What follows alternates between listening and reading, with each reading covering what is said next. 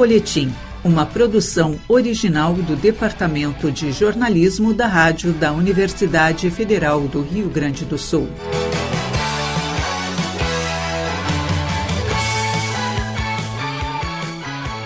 Olá, ouvintes. Eu sou o jornalista Pedro Palaoro e estamos iniciando agora o Folhetim aqui na Rádio da Universidade Federal do Rio Grande do Sul e por nossas emissoras parceiras. Hoje recebo no programa a youtuber e poeta Ana de César. Ela conversa conosco sobre o seu livro Colcha de Retalhos, coleção de poemas que sai pelo grupo editorial Quimera Ana, é um prazer te receber aqui no Folhetim. Prazer é todo meu. Muito obrigada pelo convite. Ana, é, queria que tu inicialmente uh, falasse para os nossos ouvintes como que foi conceber, né, esse teu segundo livro, um livro de poemas que uh, trata bastante da tua história, que tem uma relação muito íntima com aquilo que tu faz. Como que foi, né, conceber isso, esse processo todo aí, né? É... Então, assim, o, o coxa de retalhos, aliás, é boa noite, boa tarde, bom dia, tanto faz, né? As pessoas ouvem quando querem, né? Então, olá a todos. Uh, o Coxa de Retalhos foi um livro que foi feito é, durante um processo muito difícil de vida, assim. É, eu trouxe aqui uh, o Tai Daí, que foi meu primeiro livro que eu escrevi, lancei em 2015. E eu achava que eu sabia muito da vida quando eu escrevi esse livro. Eu achava assim, nossa, não. É, muita gente leu esse livro aqui e se sentiu ajudada pelas minhas palavras e tal. Só que uh, eu digo que o roteirista da minha vida é muito criativo. Então, quando eu acho que as coisas estão indo para um lado, ele dá um plot twist, entendeu? E vai para outro. Uhum. E eu me encontrei num lugar muito difícil, assim, de sobrevivência onde eu não tinha recurso financeiro, eu estava praticamente esgotada de recurso psicológico, estava é, enfrentando um cancelamento pela internet. É, assim, foi um período. O período mais difícil da minha vida uh, até hoje. Espero que meu roteirista não me desafie mais.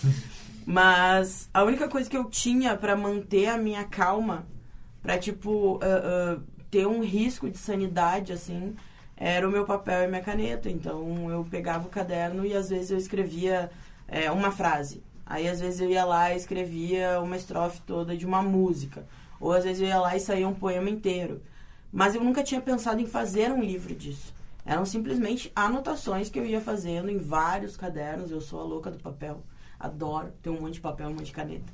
É, e aí fui fazendo, fui fazendo. E quando chegou a pandemia, eu resolvi digitar esses livros todos, tem um PDF no computador. Aí eu falei, gente, dá um livro isso aqui. tem, tem, poema, tem bastante poema. É, escrever poemas sempre foi uma coisa que eu, eu gostei muito de fazer, mas eu tinha muita vergonha de mostrar. Eu não tinha coragem de mostrar meus poemas, eu achava, é, assim, eu ficava com medo, né? Porque eram palavras tão simples, umas coisas assim, eu lia os poemas assim, né? vamos olhar uma letra do Chico Buarque, uma coisa assim. Eu ficava, meu Deus, jamais, jamais, não vou nem cogitar botar meus poemas no mundo. Mas em 2018 eu fiz um poema muito difícil, muito dolorido de fazer, é, que foi o poema Marielle Presente, quando nós, infelizmente, perdemos a vereadora Marielle Franco, daquela forma abrupta, terrível, grotesca, dolorida demais e foi de novo uma vez que eu tava sentindo tanta dor que eu precisava botar no papel. E aí quando eu botei no papel e, e, e pensei assim, não é suficiente, eu preciso gritar essa palavra, essas palavras. Eu gravei um áudio, não era suficiente. Eu falei, não, preciso fazer um vídeo. E aí eu fiz, e aí eu postei. E nesse vídeo, a mensagem é o principal. As palavras, elas são o principal. Eu não apareço no vídeo, é só a minha voz e as palavras no, na tela, até porque, imagina, jamais faria isso, né? Uma mulher branca aparecer falando sobre a perda de uma mulher negra tão icônica como a Marielle. Então, por respeito e saber muito bem o meu lugar, eu não apareci e dei importância 100% para as palavras. É, esse vídeo foi viralizado, assim, as pessoas se, se identificaram muito pela força das palavras. E o que eu percebi nesse vídeo, quando as pessoas compartilharam esse vídeo, é que existiam todos os tipos de pessoas compartilhando. Então, assim, doutores, é, é, é, artistas, né? A galera é, academicamente muito privilegiada, mas também a, tipo, a galera que não tinha tanta, tanta, tanto recurso, digamos assim, educacional, sabe? É, mas todo mundo compartilhando porque tava, tava transmitindo a dor que a gente tava sentindo. E aí eu pensei assim, pô, talvez as minhas palavras valham alguma coisa mesmo ela sendo tão simples. É, mesmo ela sendo não tendo metáforas rebuscadas e, e, coisas assim eu não meus poemas não é tipo assim a porta é azul porque significa melancolia do ser de acordo com não a porta é azul porque a porta é azul mas é, eu percebi que muitas pessoas se identificaram e, e esse poema salvou a minha vida porque eu estava nesse momento obscuro pensando que meu papel nessa terra já tinha acabado, coisas assim. Eu falei, nossa, então talvez escrever vale a pena não só para botar num papel aleatoriamente, mas para salvar minha vida também. Então, durante a pandemia, voltando, durante a pandemia, é, eu juntei esses poemas e eu tentei vender para uma editora.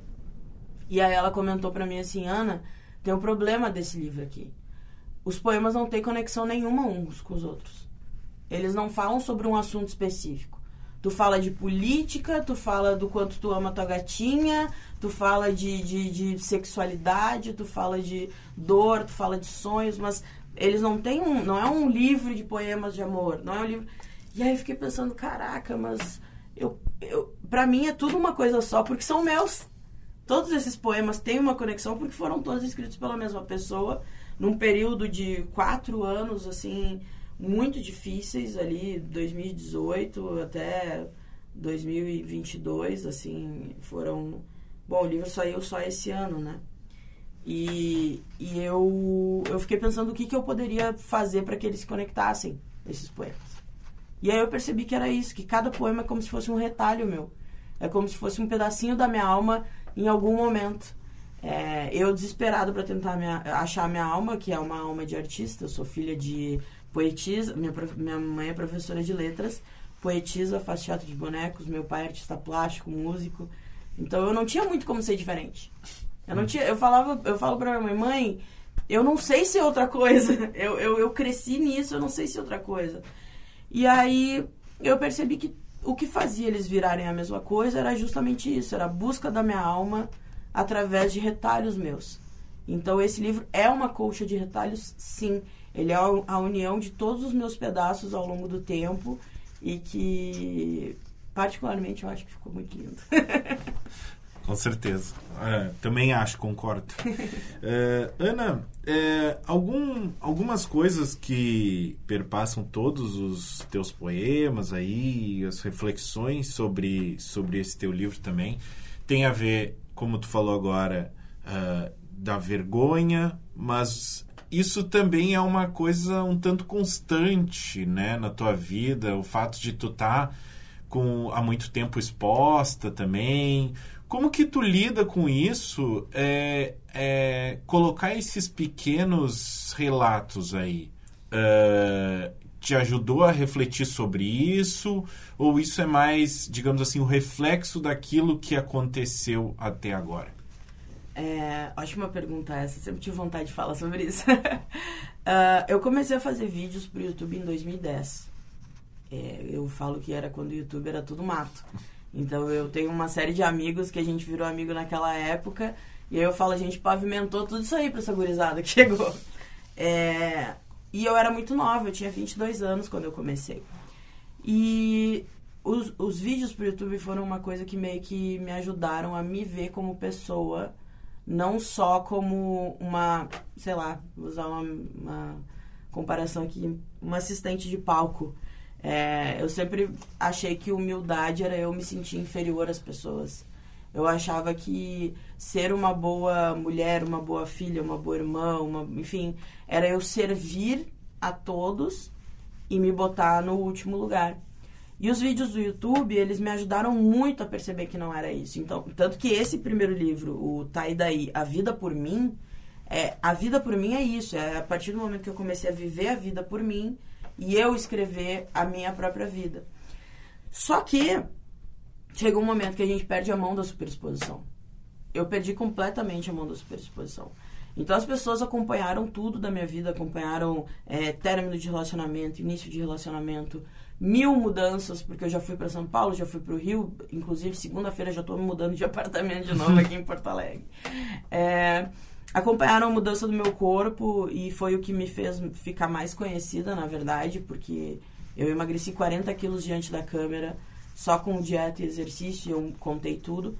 Só que quando eu, eu comecei a, a, a passar pelas dificuldades que eu estava passando, e ainda vem a pandemia, eu recuperei esse peso todo. E aí eu comecei a me sentir uma fraude terrível. E a, a palavra que tu tocou é o que mais tem. Assim, é, a mochila que tá nas minhas costas e eu tô tentando tirar há muito tempo. Que é a mochila da vergonha. Então, era a vergonha de, de ter mostrado toda uma vida e do nada essa vida não existia mais. Eu não tinha mais credibilidade, eu não trabalhava mais com internet, nem o meu corpo, que eu malhei até não poder mais, eu tinha. Eu tava me sentindo uma, uma fraude, assim. Foi, foi muito difícil. Mas, quando eu decidi mergulhar nos poemas, mergulhar dentro da minha alma, sem ficar, sem ficar tão presa à minha casca ou presa a, ao que os algoritmos nos ditam, né? É, foi uma libertação para mim foi perceber que eu sou uma pessoa independente da internet, porque eu só troquei o nível de servidão. Eu estava servindo, eu primeiro estava servindo as pessoas do meu círculo de fam familiar e de amizades, e depois eu estava servindo todas as pessoas que me seguiam. E aí eu estava me obrigando a criar conteúdos que eu não gostava mais, me obrigando a. Até minha voz, eu assisto uns vídeos mesmo. E aí, vovô, tudo bem? Eu fico, meu Deus, que pessoa é essa? É, então eu passei por um período aí de detox de redes sociais, indico a todo mundo, inclusive, porque a gente a gente entrou numa vibe de tipo tirar foto para postar, não tirar foto para lembrar.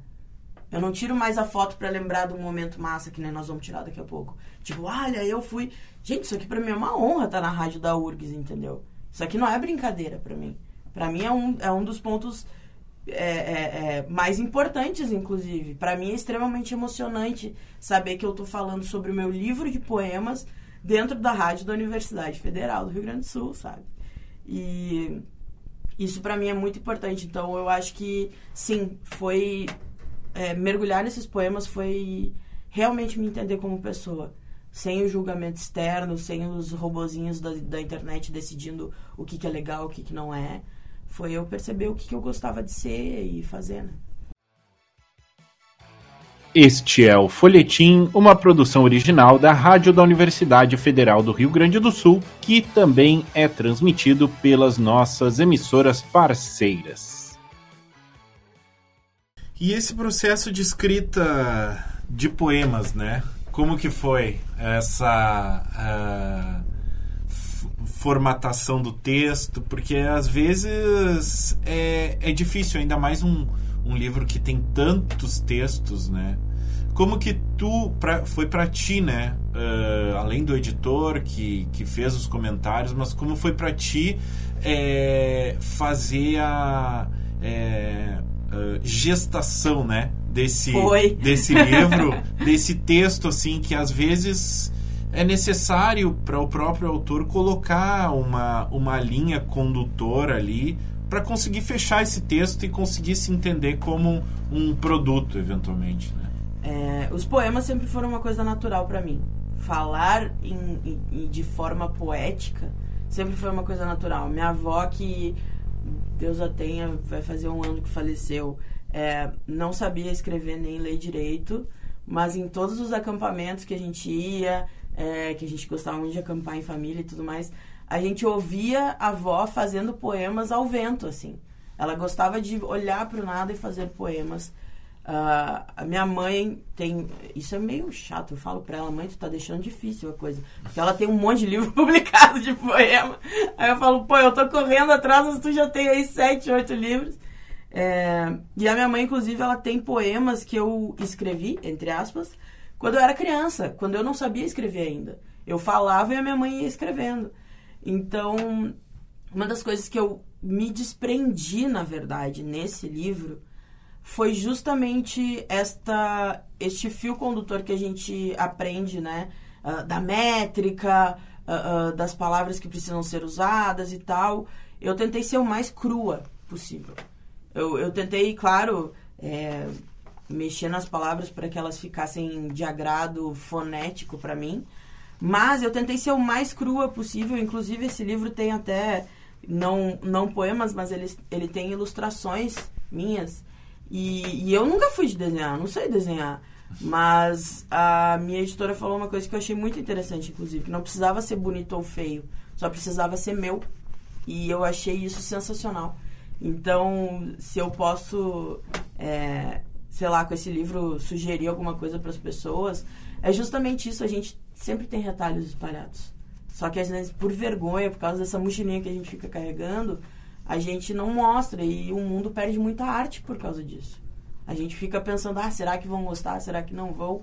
Quanta coisa linda de artistas está sendo guardada porque as pessoas têm vergonha de mostrar. Então eu acho que esse, esses poemas foram muito crus. Foram muito eu e, e eu te confesso que não foi um. É, não é questão de não ter cuidado, mas foi uma coisa que, inclusive, eu tentei fugir. Não deixar todos com a mesma cara. É, ah, sabe, de tu olhar, bater o olho e saber que é um poema da Ana. Não, são poemas, cara. Pode pegar e falar que é teu, não tem problema. Desde que faça bem pra ti, sabe? Ana, uh, tu com todo esse, esse tempo, essa experiência de, uh, de contar histórias na internet, né? Como que é para ti contar a tua história a partir de versos, né? Que dificuldade, que desafio é esse, né? Ainda mais tu mencionando o quanto isso é uma é um momento de transformação teu. O que que isso quer dizer, né? Como que foi para ti pensar essa história? Existiu um momento de pensar isso ou o fato de tu colocar isso no papel já fez isso acontecer? Olha, eu tô. Eu ainda tô me, me, me entendendo, sabe? Eu confesso que os últimos anos foram de fato muito difíceis, assim. A gente recebe per perseguição da internet, que já é uma coisa complicada, mas perseguição política, que foi uma coisa que aconteceu comigo depois que eu fiz o poema da Marielle, foi muito assustador. Foi muito assustador. Porque alguns, alguns portais divulgaram que eu era da equipe da Marielle, que eu era filiado ao PSOL e não sei o quê. E eu não era nada, eu só escrevi um poema, sabe? Eu ficava assim, gente, eu só escrevi um poema, por que vocês querem me matar? Sei lá, sabe? Coisas assim. Então, é, tem sido um processo de descoberta e de, de, de reinvenção mesmo. Esse, esse livro, Coxa de Retalhos, ele marca muito, assim, uh, um antes e depois para mim. Porque eu decidi parar de ter vergonha das minhas palavras e, e colocá-las no mundo, né? E, e eu tô conhecendo a Ana artista de verdade. Eu brinco que o artista ele precisa sair do armário também, né? A gente precisa se assumir artista pro mundo precisa dizer, olha, é isso que eu sou, eu faço isso e eu não sei ser diferente. Eu tentei ser diferente muitas vezes. Na época da internet, que eu falei até da vozinha, é, quando eu vi que as minhas visualizações estavam caindo e aí veio essa galera é, do TikTok, dancinha, dancinha, dancinha e tal, é, com todo respeito, inclusive, eu acho que uh, cada geração tem a sua mídia, né? Cada geração tem a sua forma de se expressar e tá tudo certo. Mas foi justamente isso. Eu não queria ser aquelas pessoas presas no passado. Sabe? Eu não queria ficar vivendo de glórias do YouTube que eu vivi em 2010. É, é, eu queria muito fazer alguma coisa diferente, alguma coisa que me desse. Posso usar a palavra tesão? alguma coisa que me desse tesão de viver, assim. E os poemas me trouxeram isso.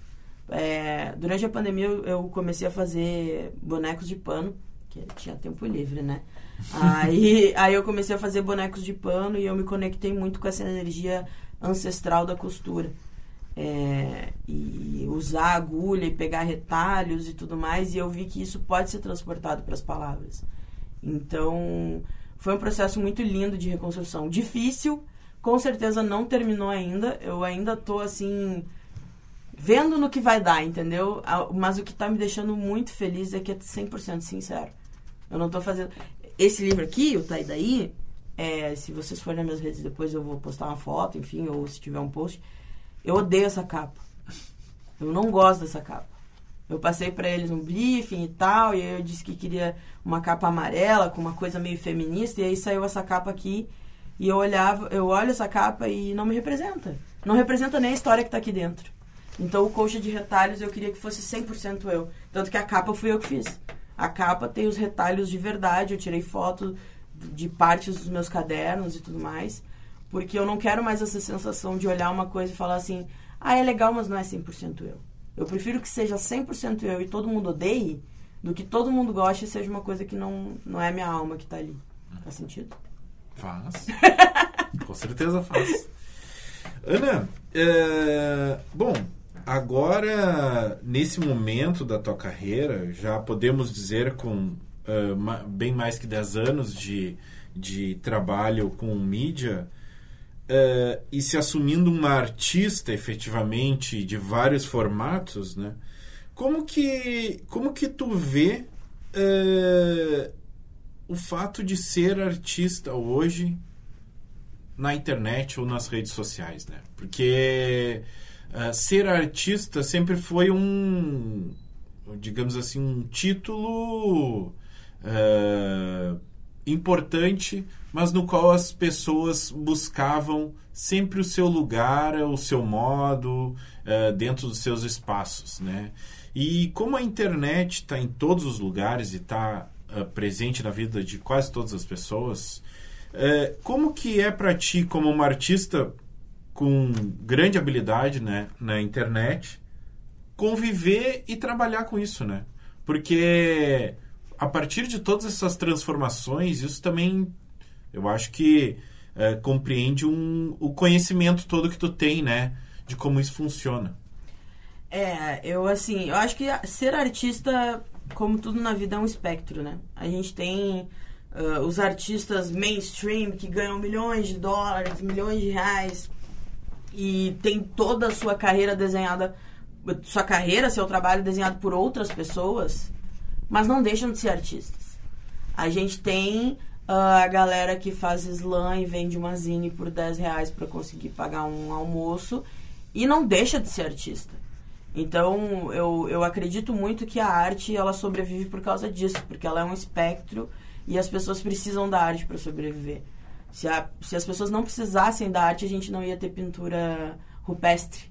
Né? A gente não ia ter o, o ser humano se expressando através da arte, fazendo percussão com pedras, é, é, é, tribos indígenas com artesanato e instrumentos. Então, eu acredito que a arte é questão de sobrevivência. Mas, trazendo para a internet, eu acho que a gente teve um empobrecimento muito grande de conteúdo. Muito grande. Porque o que, que acontece? Como agora as linhas do tempo, né, as timelines não são mais cronológicas, elas são pelo que o algoritmo dita que é bom ou que não é. O que, que a gente vê, por exemplo, quando nessa, nessa coisa dos vídeos curtos, né?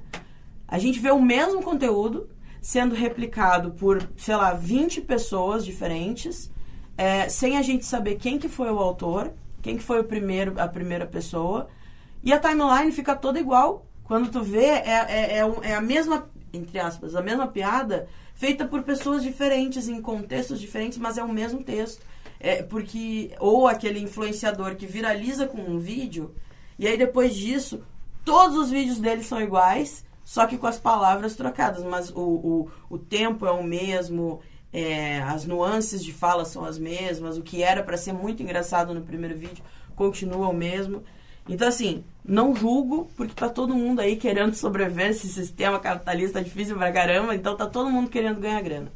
E eu acho que cada um tem que, desde que não prejudique uma, um terceiro, é tudo válido, entendeu? Eu acho que é tudo válido, faz, se diverte. Eu acho que a gente tem questões muito mais sérias em termos de conteúdo para falar é, como, por exemplo, ah, piada racista, é só piada? Não, é crime, entende? Sabe? Então, acho que existem coisas bem mais sérias que a gente precisa se concentrar do que um conteúdo que é replicado por um monte de gente.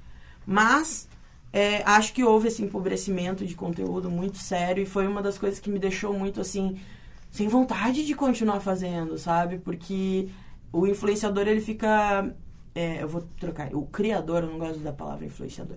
O criador, ele fica brigando com o algoritmo. Então, às vezes, existem uh, criadores que fazem conteúdos incríveis, mas simplesmente não tem visualizações porque o robozinho no Instagram decidiu não mostrar para ninguém. E eu acho, é, eu acho que isso, inclusive, me fez trazer o meu trabalho mais para a vida real. Trazer o meu trabalho mais pro offline. A minha irmã perguntava muito para mim, mas por que tu quer tanto, por que tu queria tanto lançar esse livro? Eu falei, não, esse livro é um atestado de sobrevivência para mim. Esse livro existir é um atestado de sobrevivência. Não é a mesma coisa que publicar esses poemas na internet. Eu queria que fosse uma coisa real. É, fazer música, que é uma coisa que eu comecei a me aventurar agora, é, cantar minhas poesias ou rap na noite e tudo mais, é porque daí tu olha as pessoas no olho. Não é uma pessoa que está te olhando através de um vidro. Tu olha as pessoas no olho. Então eu acho que os artistas que estão se sentindo frustrados com a internet têm toda a razão de se sentir frustrado. Mas existe um mundo gigantesco aqui fora esperando. Então, é, eu acho que é isso. A gente tem que botar o foco das discussões onde realmente tem que focar, que são questões gravíssimas que estão acontecendo, e trazer, o, trazer a arte para fora, sabe? É, falei no lançamento do meu livro, quando a gente está com o celular ou com o computador, a gente fica muito com a luz que vem de fora para dentro, né? A luz que vem da tela para nós. E a luz que vem de dentro para fora, onde é que ela tá? Onde é que ela tá sendo colocada? Então, dá medo, óbvio que dá medo, né? Mas fazer arte para o mundo real, para o mundo offline, tem sido muito bacana. Ana de Césaro, quero agradecer muito a tua presença aqui no Folhetim. Infelizmente, nosso tempo está quase se esgotando. Ah, eu sempre tive vontade de fazer isso. Desculpa. vontade de fazer isso. Desde a época do show, eu ficava assim, ah, um dia eu vou fazer uma entrevista e vai ter. Ah, no fim. Nem que eu é, mesma faça infelizmente, Infelizmente, estamos esgotando o nosso tempo, mas eu gostaria que tu deixasse para os nossos ouvintes onde eles podem conseguir teu livro, onde podem entrar em contato contigo nas redes sociais, e-mails e tudo mais. Ah, o meu e-mail é contato arroba. No meu site tem uh, link para o livro, tem link para os meus... Porque muitos desses poemas eu transformei, inclusive, em vídeos, poemas, assim. É, botei daí o meu lado designer gráfica para trabalhar, entendeu? Então, cada poema... Como eles são todos diferentes, como aquela editora tinha dito, cada poema tem uma estética diferente. Eu visualizei eles como quadros vivos, assim, uma loucura, coisa de artista, né? É, então, no meu site, Ana de Césaro, Césaro é C-E-S-A-R-O, anadecésaro.com.br, vai ter todas as informações sobre o meu trabalho lá. O site vai passar por uma reformulação. E redes sociais, tudo, bota Ana de Césaro no Google, que vai descobrir toda a história, tudo que foi bom, tudo que foi ruim. E entre em contato comigo, porque eu adoro conversar com as pessoas, viu? E vem mais alguma coisa aí com relação a esse lançamento? Olha, eu tô agora. É que assim, depois que a gente. Eu, eu, depois que a gente perde tudo na vida, que foi o que aconteceu comigo, é, a gente também perde o medo. Então, depois que eu perdi. Tipo assim, eu, as pessoas já me olhavam, ah, lá vem a Ana. Eu falei, ah, então tá, então eu vou dar um motivo agora pra vocês ficarem bravos. E aí eu comecei a fazer música. Então tem três músicas no Spotify já. É, que daí foi um processo bem diferente. Poema e música é um processo bem diferente. Eu, na minha vã ignorância, achei que não era, mas é bem diferente. E aí comecei a fazer rap, porque. Por que não, né? Comecei a fazer rap, então tem três músicas do Spotify. E se Deus quiser, quero lançar mais aí. Daí o livro, do livro vamos para um álbum. E do álbum nós vamos para o mundo. Beleza. Muito obrigado, Ana. Foi ótimo conversar contigo. Ah, eu te agradeço. Foi lindo. Obrigada mesmo pelo convite. Hoje, no Folhetim, conversamos com a youtuber e artista Ana de Césaro. Ela conversou comigo sobre o seu mais recente livro, Colcha de Retalhos, coleção de poemas que sai pelo grupo editorial Quimera. Para ouvir e compartilhar todos os nossos programas, acesse o site urgs.br barra rádio eu sou Pedro Palaoro e a apresentação deste programa foi minha, a produção foi de Débora Rodrigues. Na técnica, Luiz Fogassi e Jefferson Gomes. O Folhetim volta na próxima semana. A todos os ouvintes, desejamos uma semana de ótimas leituras.